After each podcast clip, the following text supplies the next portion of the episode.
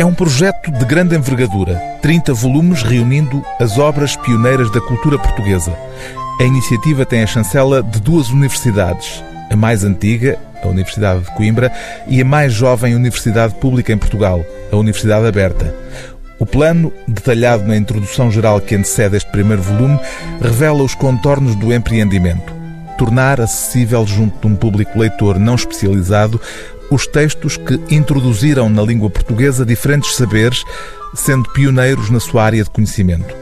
Teremos assim, e são apenas alguns exemplos, um volume dedicado aos primeiros textos de história e ao primeiro tratado de heráldica,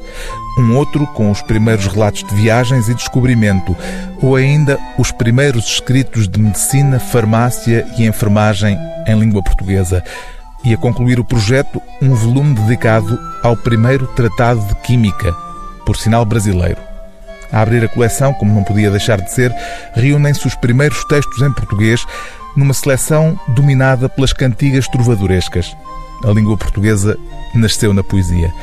mas também se incluem neste volume inicial exemplos de prosa literária e de documentação instrumental, ou seja, os primeiros textos não literários, de caráter corrente, como por exemplo testamentos, inventários ou notas de compra e venda.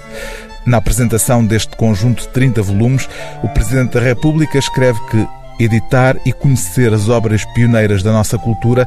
é uma maneira excelente de tomarmos consciência do nosso passado extremamente rico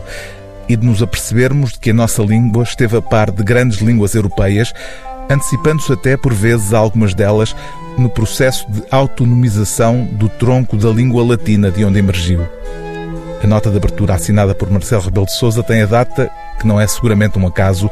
de 10 de junho de 2017. O livro do dia TSF é Primeiros Textos em Português, Cantigas Trovadorescas, Prosa Literária e Documentação Instrumental, primeiro volume das obras pioneiras da cultura portuguesa, direção de José Eduardo Franco e Carlos Fiolhais, coordenação de José António Soto Cabo, edição Círculo de Leitores.